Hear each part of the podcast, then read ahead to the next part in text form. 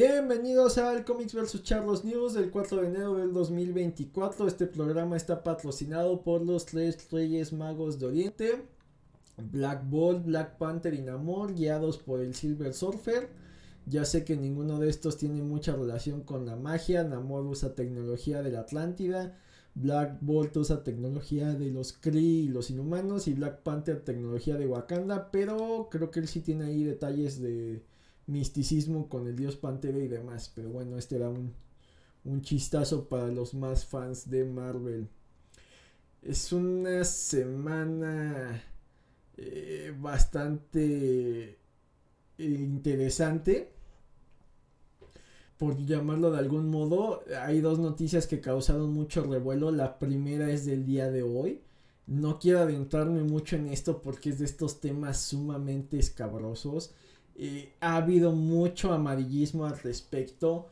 No sé si estén muy informados, pero eh, existe el sujeto llamado Jeffrey Epstein.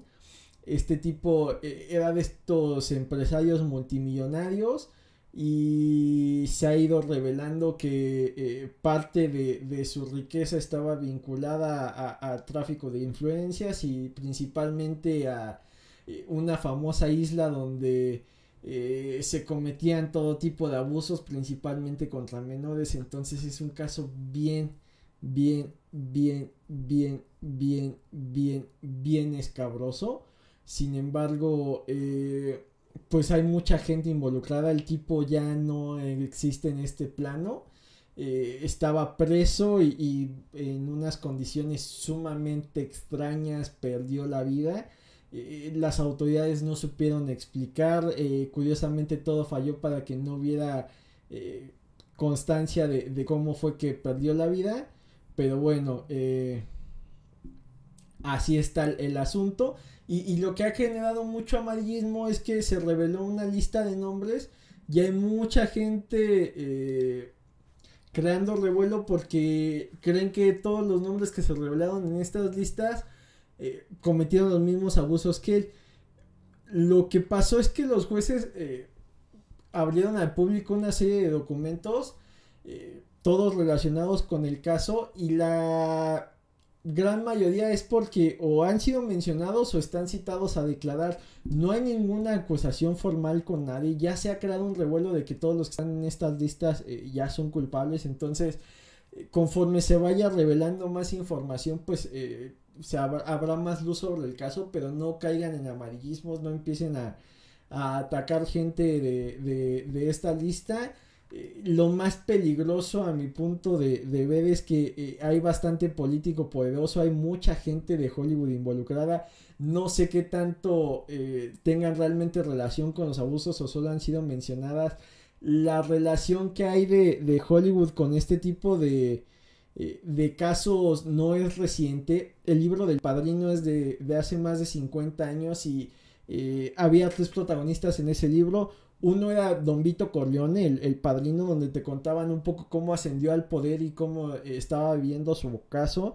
El otro protagonista es Michael Corleone, el cual revela a su padre. Y el tercer protagonista es Johnny Fontaine, que es un cantante, está un poco inspirado en, Frank Sinatra o un mucho por su relación que tenía con mafiosos y cómo inclusive iba a cantar a, la boda de, las hijas de estos sujetos. Pero eh, ahí Mario Puzo se extiende un poco y con Johnny Fontaine explica eh, bastante de los abusos que había con los productores de Hollywood en esa época. El más leve que, se, que sufría eh, Johnny es que como le bajó la, la, el prospecto a, uno de estos productores, pues básicamente lo vetaron y, y, le hacían la vida imposible, pero también te cuenta ahí de manera eh, breve cómo estos productores eh, hacían cosas atroces con, menores de edad, esperando eh, las madres de, estas chicas que fueran las próximas grandes estrellas. Entonces vamos, si en la ficción ya estaba en el imaginario popular desde hace más de 50 años, no es algo que se haya extinguido ya a ver qué más se revela. Eh, esperemos que eh, pues eh, aquellos que sean culpables pues enfrenten la justicia y aquellos que solo los mencionaron pues logren quitarse este estigma porque sí son es un caso bastante bastante pesado que, que está causando mucho mucho revuelo. La segunda noticia que llamó mucho la atención es, es un caso bastante particular.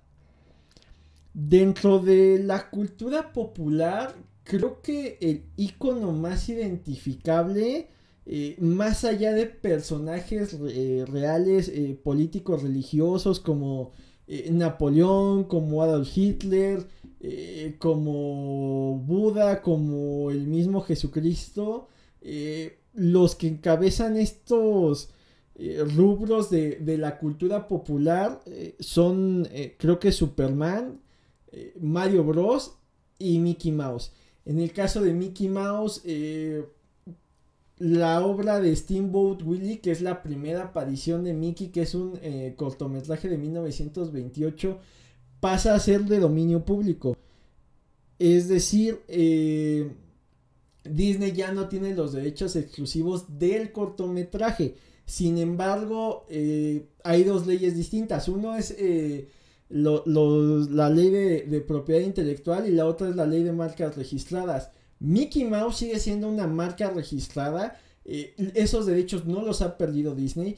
Y digamos que lo que se abrió al dominio público es únicamente esta imagen de, del Mickey original que no tenía los guantes blancos y que aparece en este corto navegando en este, en este barquito. Eh, en, este, en este cortometraje también hace su primera aparición Minnie Mouse como una especie de, de interés amoroso. El cortometraje está en Disney Plus, ya mucha gente lo ha subido a, a YouTube. Está extraño, eh, vemos muy poco de lo que existe actualmente como el personaje Mickey Mouse. Aquí comete una serie de atrocidades con varios animales con tal de eh, seguir la música e impresionar a Mini.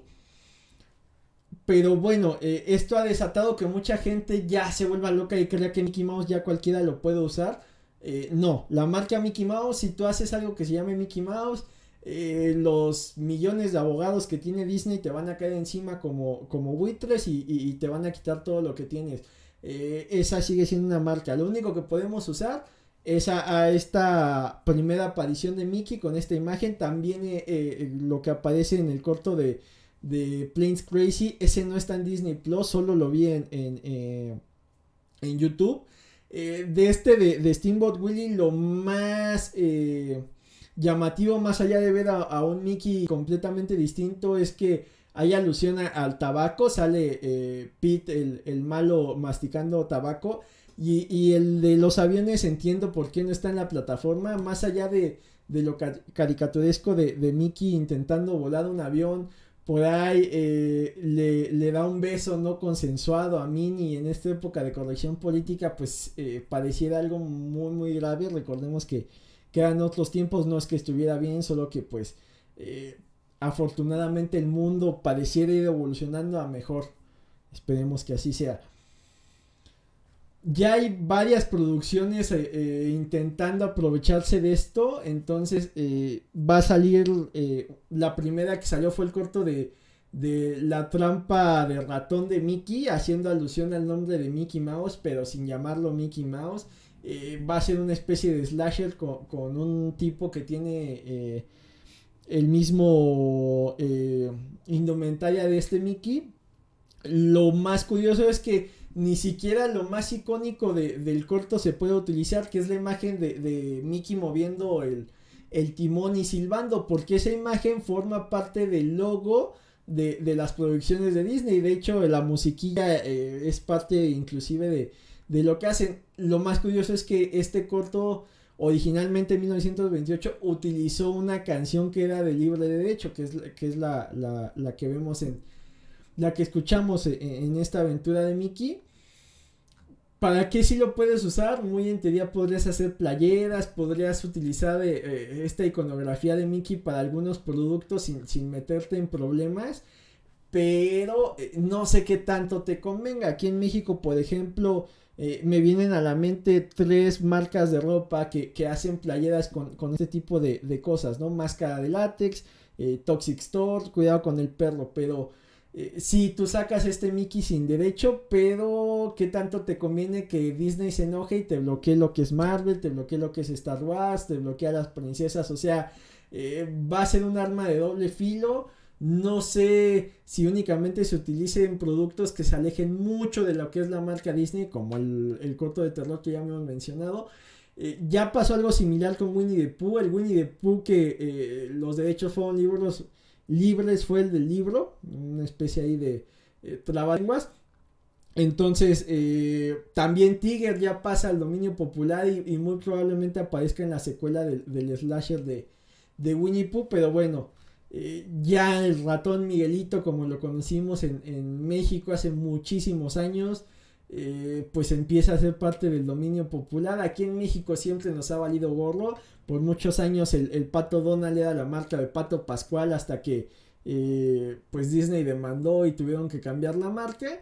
Y, no se les haga extraño que pues eh, ya mucha gente luce impunemente en logos y en, otro tipo de cosas y, sin tener miedo a que, a que Disney los, los ataque. Eh, también Peter Pan ya pierde los derechos y otras obras como la de El hombre que ríe, que es en la que está basada la imagen de, del Joker en los cómics. Entonces, está interesante esta de, las leyes y demás. Por ejemplo, creo que en España no va en función de lo mismo que en Estados Unidos. Allá los derechos se vuelven libres después de que el autor fallece, como 80 años después. Entonces, si si Walt Disney murió en los 60, pues todavía les faltan unos años para que puedan hacer uso de este tipo de imágenes en, ese país. De ahí hay una serie de noticias de Star Wars. Eh, la primera es que eh, el actor Adam Driver dice que no va a regresar como Kylo. Parece que no estuvo muy de acuerdo con el final que le dieron. O eh, el final que le dieron le parece justo. Ya se contó lo que se esperaba. En teoría, lo que J.J. Abrams le había planteado es que iba a ser una especie de de espejo de lo que vivió Darth Vader. Darth Vader es presentado como alguien que ya domina el lado oscuro de la fuerza y de ahí se fue eh, convirtiendo al lado luminoso hasta que al final eh, logra la redención y, pues se va en paz e inclusive regresa como fantasma de la fuerza. En el caso de, de Kylo lo que iban a presentar es alguien que tenía dudas en la fuerza, eh, en el lado oscuro y al final se iba a convertir en un maestro eh. Acá no se logró, se hizo una amalgama de cosas. A mí me parece el personaje más interesante de esta nueva trilogía. Desgraciadamente no se explotó como debería. Y ahora pues eh, ya ha avisado que no va a salir en otras, en otro, en otras emisiones o en otras apariciones de, de, de Kylo Ren si pueden ver otros personajes de otros eh, papeles o personajes o trabajos de Adam Driver, no se lo pierdan, es un gran actor. Lo que hizo en, en, Historia de un matrimonio junto a Scarlett Johansson me parece una locura. Tiene una con eh, Channing Tatum y el último James Bond donde quieren robarse a la NASCAR y también es un gran papel. Entonces es un, es un actor que eh, tiene mucho rango, tiene un rostro ahí curioso, pero bastante, bastante bueno y tiene muy buenos proyectos. Creo que de lo peor que le he visto ha sido Star Wars, lo cual es una pena. Por otro lado, eh, la declaración curiosa que hizo la directora de la nueva película que va a ser protagonizada por Rey Skywalker es eh, Charmin Obeid Chino. Entonces dice que al fin está muy emocionada porque eh, ya es hora de que una mujer se presente para dar forma a una historia en una galaxia muy muy lejana. No sé si se refiere a ella misma, no sé si se refiere a Rey, pero está extraño porque ya hemos mencionado que el personaje de, de Leia Organa es de los primeros personajes eh, que vemos en este tipo de, historias que no son en la misera en, en apuros, así la presentan pero se acaba rescatando ella misma y de ahí eh, Leia es una fuerza de la naturaleza. Sí abusan un poco de, la explotación del personaje, más en la última entrega donde aparece con el, eh, bikini de esclava y pues sí es eh, una clara referencia a explotar su físico, pero de ahí en fuera pues acaba matando a Java de J ahorcándolo con la cadena. Entonces, por ese lado está curioso, sí el protagonista era Luke, pero Leia tenía mucho papel. Por ahí el personaje de Padma se difumina un poco. Pero si se refiere a los que están detrás de cámaras, eh, creo que omitió el pequeño detalle de que Kathleen Kennedy ha sido la productora de Star Wars desde que se fusionaron con Disney.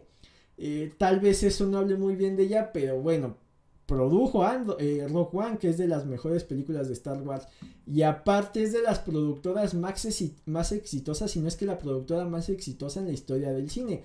Eh, dentro de lo que ha estado como productora ejecutiva están todas las de Indiana Jones, está Volver al Futuro, están las de Jurassic Park, está E.T., o sea, ha trabajado muy de la mano con, Spielberg, muy de la mano con George Lucas, es, es uno de los pesos pesados de, del mundo del cine. Eh, creo que lo que más valía la pena cuando se fusionó Lucasfilms con Disney era llevársela a ella como, como activo. Entonces, pues es una declaración un poco extraña. No sabemos a qué se refería la directora, pero bueno, esperemos que, en esta trilogía el personaje de Rey pueda desarrollarse y, no pase como en la, eh, en la última trilogía que de la nada eh, Rey ya sabía todo de la fuerza. Lo mismo pasa un poco con Luke pero pues las narrativas se supone que ya habrían evolucionado y no tendríamos que haber visto una historia similar, pero bueno, no pasó y, Rey por eso recibió mucha crítica de, los fans, pero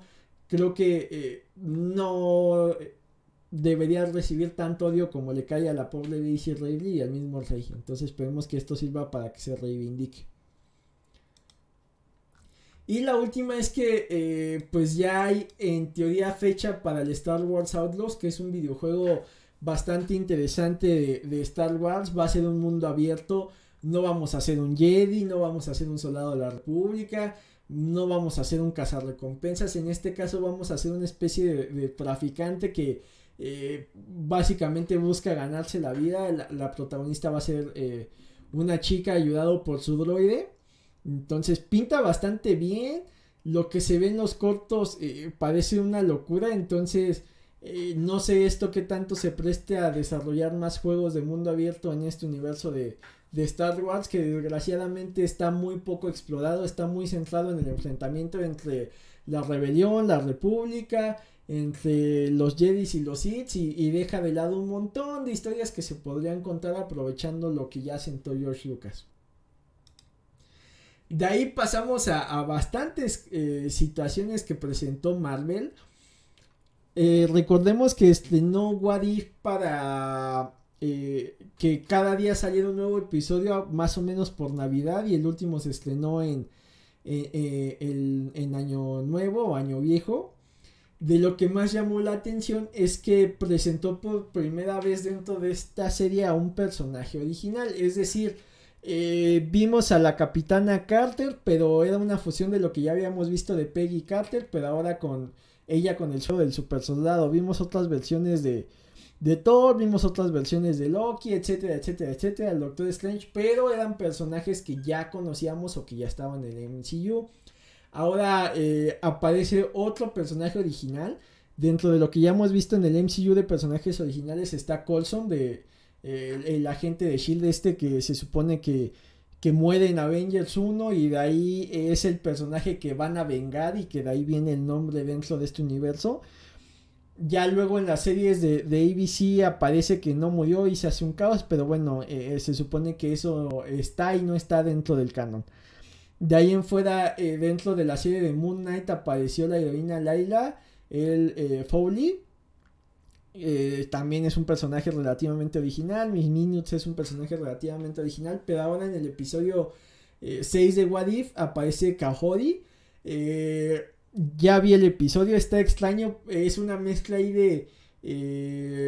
de lo que es la gema del alma dentro de los cómics. Acá, gracias al Tesseract, que es la gema del espacio.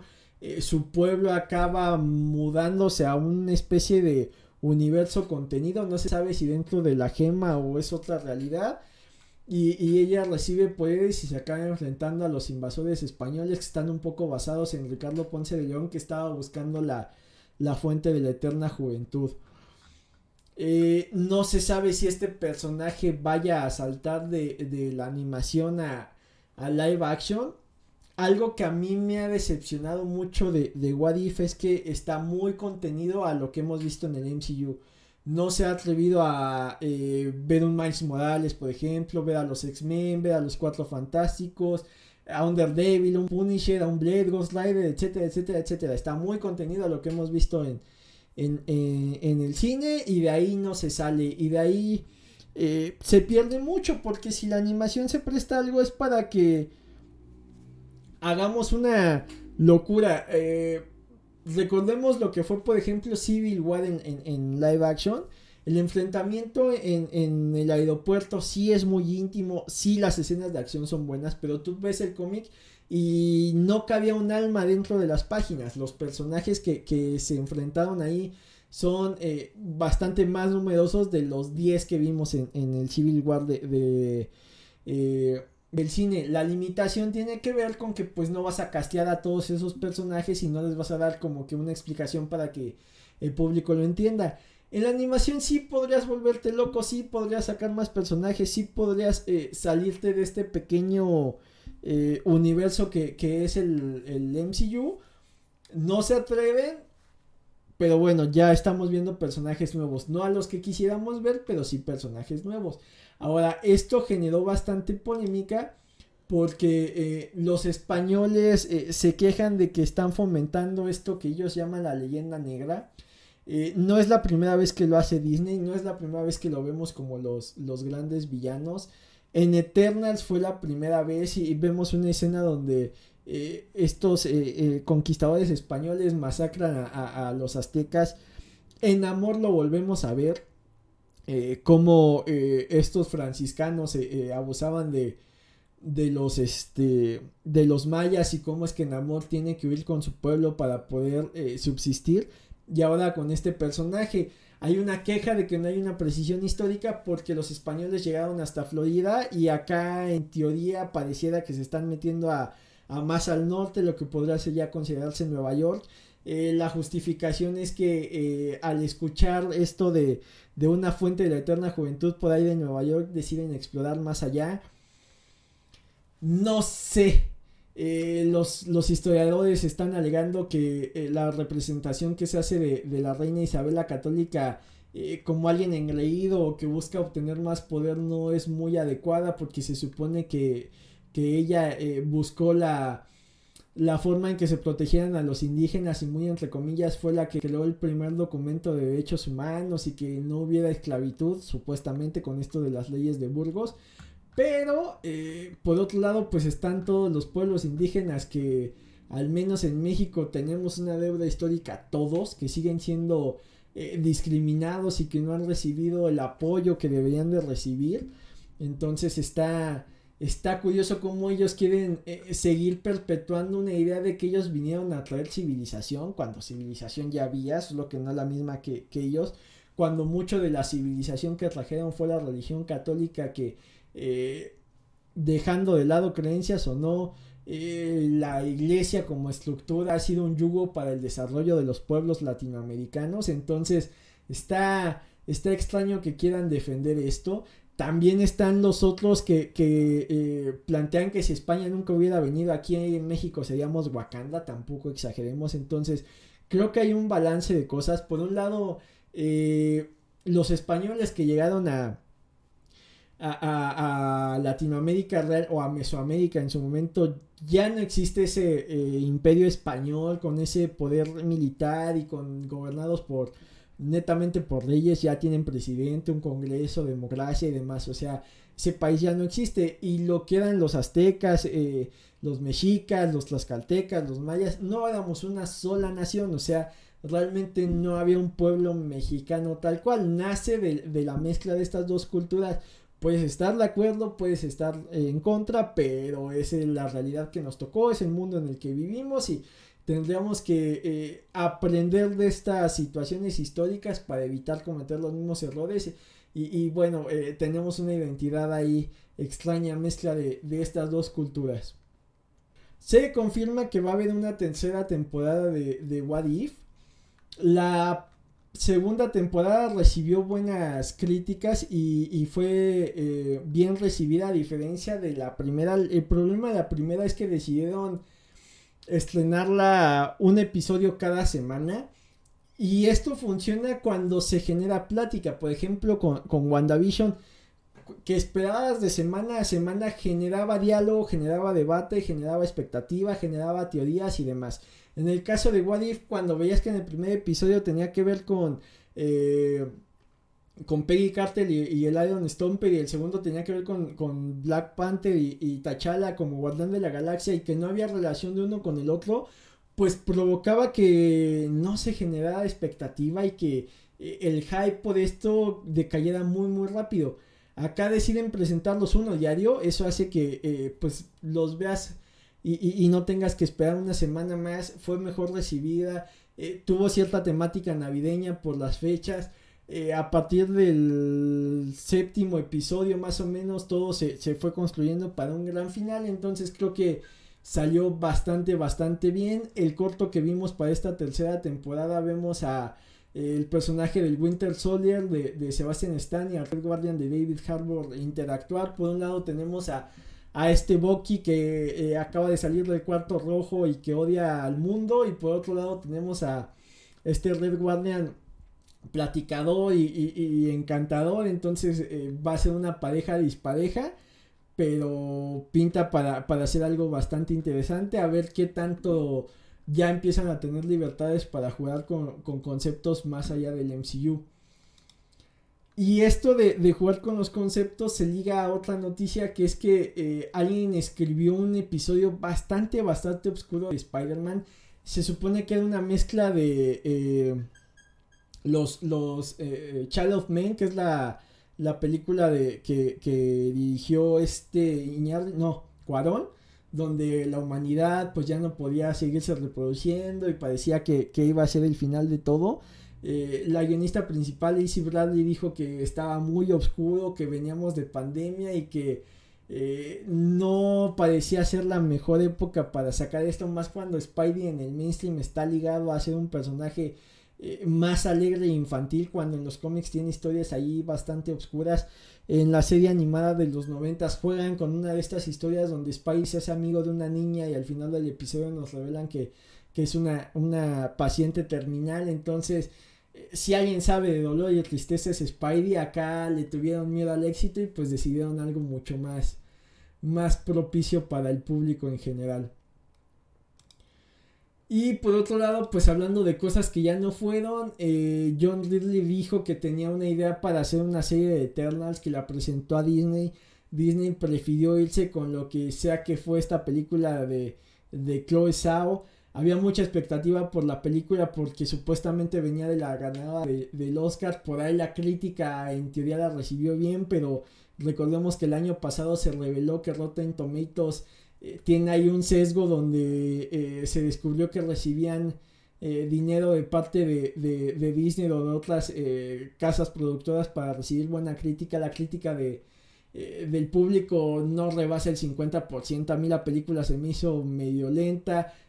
pasa de, tener una estructura bien simplona de flashback, escena actual, flashback, escena actual. No te encariñas con los personajes. Entonces a mí me pareció una especie de desastre aunque tenías esta supuesta ganada del Oscar. El material original de los cómics también se me hace malito, entonces eh, pues estaban, estaban buscando tener un nuevo equipo de superhéroes, eh, pero acelerando el proceso, no haciéndolo tan orgánico como fue el primero de Avengers. Y él decía que tenía una visión ahí mucho más loca. En la primera escena íbamos a ver a un tipo que eh, iba a intentar atentar contra sí mismo con un taladro, un chico ahí forrado con aluminio. Supongo que el enfoque era similar al del cómic donde estos seres no recordaban que, que eran estos eh, androides sumamente poderosos y, pues lo iban a ir descubriendo. La serie ya no se hizo y creo que es una pena porque pintaba mejor de, de lo que fue realmente la, la adaptación de Eternals. Por otro lado, Kevin Feige dice que eh, todo es canon. Es decir, eh, el Spider-Man de Tobey Maguire, aunque ya lo vimos en, eh, junto al de Tom Holland, pues según también es canon. las X-Men de Fox son canon. El Ghost Rider de Nicolas Cage es canon. el Cuatro Fantásticos de Fox es canon. En teoría, el Daredevil de Ben Affleck es canon pero cada uno en su universo, lo cual es una forma muy simple de decir que pues sí, todo estaba funcionando, pero no todo era el mismo universo, o sea, eh, no sé si esto es una forma más de justificar lo que va a ser eh, futuras entregas y que por ahí ya vimos lo que hicieron en, Doctor Strange Multiverse of Madness. Traes de la nada a, eh, Patrick Stewart como el, profesor X para generar revuelo. En The Marvels hicieron algo similar con el actor de, de Bestia. Entonces, es una forma de, de, justificar lo que estás haciendo, de traer personajes que la gente ya está encariñado y decir que pues sí existen, pero en otros universos y de ahí eh, básicamente es meter todo en su cajita de herramientas y, poder justificar cuál herramienta va a usar. En What If ya han jugado un poco con esto de, los multiversos. Spider-Man, eh, la animación hizo que el público eh, pues ya tuviera esto muy presente, ¿no? El Spider-Verse y luego con, con el mismo Tom Holland en, en, live action pues ya se acabó de, de mantener algo en el, en el imaginario popular de esto de, los universos alternativos. Y esto eh, parece que aprovechó el bug el, productor de lo que va a ser Echo. Y dice que eh, muy en teoría el, Daredevil de, de, Charlie Cox sí forma parte de, del canon del MCU, que sería la sagrada línea del tiempo o línea del tiempo sagrada. Esto creo que supongo que es medio español. Pero bueno, eh, es una forma de decir eh, Brad Winderbaum que sí, que en teoría este Daredevil que vimos en Netflix, que las tres temporadas son una gozada. Eh, la primera eh, te establece muy bien lo que significa Daredevil, la segunda Punisher hace un, un papelazo y, y, te acabas encariñando con un personaje tan seco y tan serio.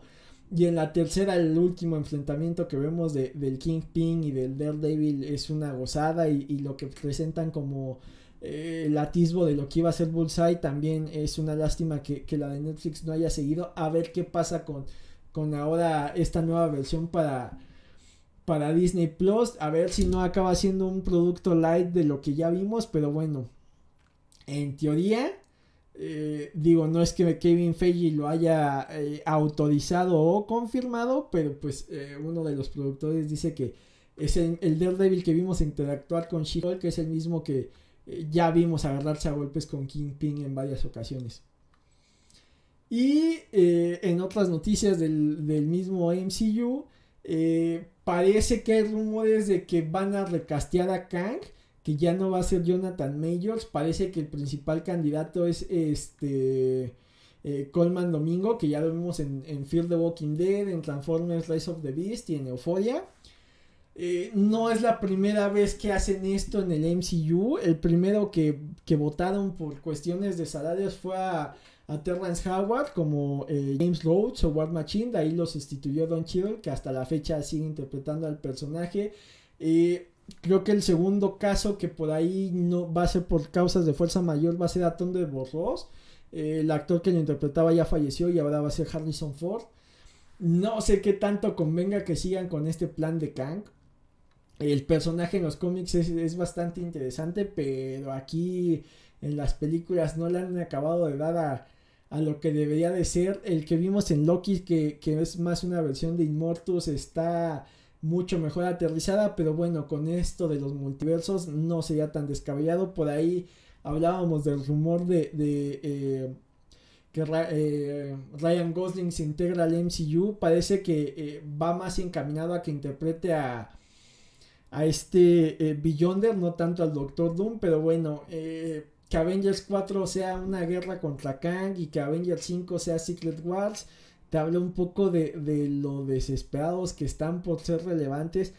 Kang llama mucho la atención para los fans de cómic, pero no está tanto en el imaginario popular. Secret Wars pareciera que está un poco más en el imaginario popular, pero realmente es un cómic muy, muy malo. Sí, muy famoso, muy popular, pero creo que eh, la fama que tiene no está a la altura del producto que fue. Y otro que se baja del barco de, del MCU y no por cuestiones de ley, sino por decisiones personales es Steven Yeun. Eh, lo pueden identificar por The Walking Dead y también es la voz de, de Mark Grayson o Invencible en Invencible. Eh, ya no va a estar en Thunderbolt. Se rumoraba mucho que él iba a ser Sentry y nunca se confirmó qué personaje iba a ser. Ya estado, ha estado nominado al Oscar y demás. Él ha dicho que eh, sí le gustaría estar eh, eh, involucrado en el MCU, pero no con este proyecto que luego de, lo que se detuvo la producción por pandemia, parece que, ya no estaba en el mismo canal del producto que vamos a ver. Suena a malas noticias por ahí. el que va a interpretar al al US Agent, eh, este, eh, Wyatt Russell, si no me equivoco, el hijo de, de Kurt Russell, dijo que iba a ser una gran película. Eh, hizo un gran papel él, pero que es un actor de este tamaño se salga del proyecto, pues que empieza a generar dudas de a ver qué, qué va a pasar. esperemos que pues sí le den al clavo con esta película y que los Thunderbolts pues pasen a ser el nuevo equipo que, que todos queramos ver en pantalla. Por otro lado, la empresa de, enfrente pues trae algunas noticias ahí eh, breves. James Gunn confirma que el 11 de julio de 2025 podemos ver en cine su Superman Legacy. Hay mucha expectativa con esta película, hay mucho revuelo porque dentro de los nombres que se mencionaron en esto de de Jeffrey Epstein está James Gunn, que se supone que es la piedra angular de todo lo que va a ser el, el DC Universe. Por ahí ha dicho que eh, está intentando mantener la esencia de, del último hijo de Krypton, que no quiere reinventar la rueda como lo hizo un poco Zack Snyder para que la gente acuda en masa a las salas y vea al personaje que ha amado desde que apareció por primera vez en los cómics y eh, que se popularizó en, radio, que tuvo, fue de los primeros en tener series animadas, que eh, fue el primero que tuvo una adaptación exitosa en live action con, su Superman de, Christopher Reeve. Entonces, eh, más allá del caos que se está generando por los rumores de, este famoso caso en contra de este millonario infame, pues eh, la noticia es que el 11 de julio de 2025 veremos a, a Superman. Creo que en este año no hay más producciones de DC para cine que yo recuerde de Marvel se rumoran eh, que, que, Deadpool se supone que tiene fecha confirmada para 2024. Madame Web ya vimos el tráiler y no sé si Craven también vaya a salir, pero de esas tres solo Deadpool genera expectativas, las otras pintan para hacer eh, sendos fracasos. Por otro lado, un producto muy muy bueno de Batman es la serie animada se causó mucho revuelo cuando se anunció que Bruce Timm, el, involucrado en esa primera serie, iba a estar involucrado en Batman Caped Crusader. Luego, eh, con los problemas económicos que ha tenido la Warner, avisaron que básicamente eh, esto ya no iba a salir. La gente involucrada empezó a luchar por que el producto se llevara a cabo. Amazon compró los derechos. Ya estrenó una película de, de Batman Amazon, una navideña. Entonces, eh, pues genera mucha expectativa. Si alguien sabe llevar bien a la animación a Batman es Bruce Timm. Ahora con la tecnología no sé si esta nueva versión está a la altura de, la anterior. Pinta para ser más oscura, pinta para tener una ambientación más, más más de detectives, más de, novela negra. ya la, queremos ver y qué bueno que, encontró vida en, otra eh, en otra plataforma, aunque en HBO ya no lo logró. Lo mismo está pasando con el Coyote versus Acme. Eh, el que va a ser la voz del Coyote presentó esta imagen. Eh, dicen que básicamente eh, pues el proyecto ya está. Los que han podido verla dicen que esta es la mejor mezcla que se ha hecho de live action y animación desde quien engañó a Roger Rabbit están abogando por encontrarle casa. HBO eh, la canceló, lo mismo que hizo con Batgirl porque supuestamente salía más barato por cuestión fiscal eh, enlatarla que realmente sacarla al público.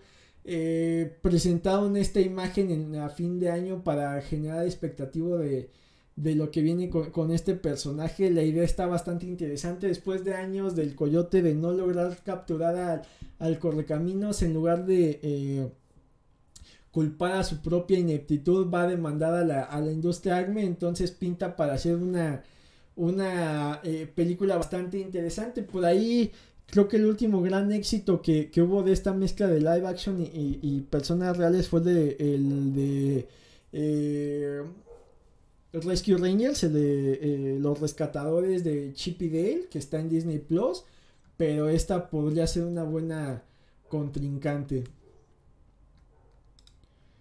Otra noticia que me llamó la atención es que hoy se estrena, o al menos eso dice el Twitter de Uma y Hagen, eh, esta película animada mexicana.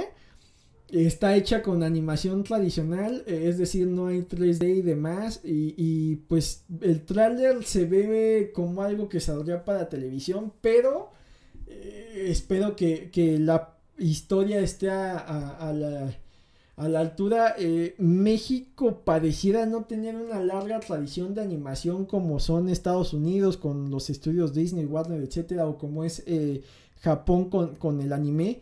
Pero sí ha habido varias obras de animación. Eh, ha habido unas muy exitosas, la mayoría para televisión, como en su momento era Cantinflas, como a fechas más recientes El Chavo del 8 animado. Eh, hay una saga de películas que, ya llevan bastantes de animación. Eh, por un lado tenemos las leyendas de la Nahuala, por otro lado tenemos Huevo Cartoon, que son enfoques muy distintos. Acá en Un Hagen nos presentan a una princesa eh, azteca que tiene que ayudar a su padre a recuperar el poder y va a ser ayudado por un niño vikingo. Entonces, este choque de culturas se, se ve curioso y pues ojalá y, la distribución sea suficiente para que logren eh, proyectar los planes de, del autor, que es una secuela y una precuela. Entonces, si la ven en cines, eh, pues eh, denle una oportunidad, vayan a visitar el trailer para ver si se convencen de, de acudir a ella. Eh, otra cosa que hemos estado haciendo en el canal y en esto de las noticias es eh, pues llevar un seguimiento de, eh, lo que va a ser la mole, de lo que va a ser la CCXP, de la CCXP no hay noticias. Esto hace que, se cree cierto revuelo. Yo ya compré mis boletos, ya me registré para que supuestamente me llegue la, la credencial o la tarjeta de acceso. No me ha llegado el correo de confirmación, pero bueno, se supone que ya está todo ahí registrado. De la mole empezaron a presentar precios y a otros invitados. Eh, se supone que eh, va a haber un meet and con, con, John Romita Jr. que va a incluir un, un, headshot a lápiz. De preferencia que sea Spidey, Punisher, Daredevil, Iron Man o Wolverine. Va a tener 10 firmas sin dedicatoria, un print exclusivo, un boleto para el sorteo de arte original, la foto y eh, más sorpresas por confirmar. Está limitada a 20 personas y va a costar 5.500 pesitos nada más. De ahí en fuera, eh, pues han presentado más actores de doblajes, a Jorge Roy Jr., que si no me equivoco es eh, Steve Huga de los Supercampeones. Eh, va a estar el elenco de las Tortugas Ninja animada, doblaje en, español. Este, va a estar una vez más Humberto Vélez. Va a estar Efraín Malo, que es ilustrador. Este. Dejen ver si no me estoy yendo hacia atrás o hacia adelante. Eh, esperen un segundo. Eh, vámonos por acá. Este es un video. Eh, va a estar el Mesías en el pasillo de lucha libre. más invitados del Artist Valley. Va a estar Jorge Roy. Que también ha sido el señor Miyagi. Que ha sido Miguel Ángel en las Tortugas Ninja. Que ha sido uno de los cazafantasmas. El Conde Pátula. Monterrey Jack en Chipidale. También ya eh, presentaron los precios de eh, Art, que ha sido ilustrador de las Tortugas Ninja. Eh, la firma sencilla es gratis, firma CGC, o sea, creo que con el certificado en 400, los prints en 200. Si quieres un headshot en 2000 pesos, un busto entistado en 3000, una figura completa entintada en 5000 y figura completa entintada más fondo 8000 pesitos. De ahí en fuera la firma de eh, Grace Carolyn Curry va a estar en mil pesos. La foto en mil, la foto profesional en mil cuatrocientos. Y va a estar Gabriel Chávez, el mismísimo señor Burns. Va a estar el que siempre está, José Luis Durán, que tiene una historia ahí bastante curiosa. Eh, la prensa publicaba los cómics de Spider-Man cuando pasa la muerte de Gwen Stacy, la prensa dice es que eso ya no va a vender en México. ¿Qué les parece si nos dejan seguir dibujando a Spider-Man pero con algo alternativo? Entonces el encargado fue José Luis Dorán. Aquí en México eh, Peter sí se casa con Gwen Stacy y, pues duraron casados bastante años. Eh, lo más interesante de esto es que de ahí Gwen Stacy pasó a estar bien cadedona porque pues veníamos de dibujar más el libro vaquero y demás. Entonces eh, ya todos los personajes que salían en Spidey sí eran aventuras originales y sí eran dibujados mucho más exóticos. Por último, podríamos hablar que el campeón estatal de charrería de Hidalgo llega para participar en la feria de Tizimín, pero creo que ya no nos queda tiempo. Esas han sido las noticias de la semana. Gracias por vernos, gracias por escucharnos. Si pueden compartir, si pueden darle like, si pueden comentar, eso ayuda a que el canal llegue a más gente. Eh, gracias a los que nos escuchan en Spotify y, dejan los comentarios. Gracias a los que también están en en el grupo de, Facebook, en la página de Facebook. Eh, cuídense mucho y bye.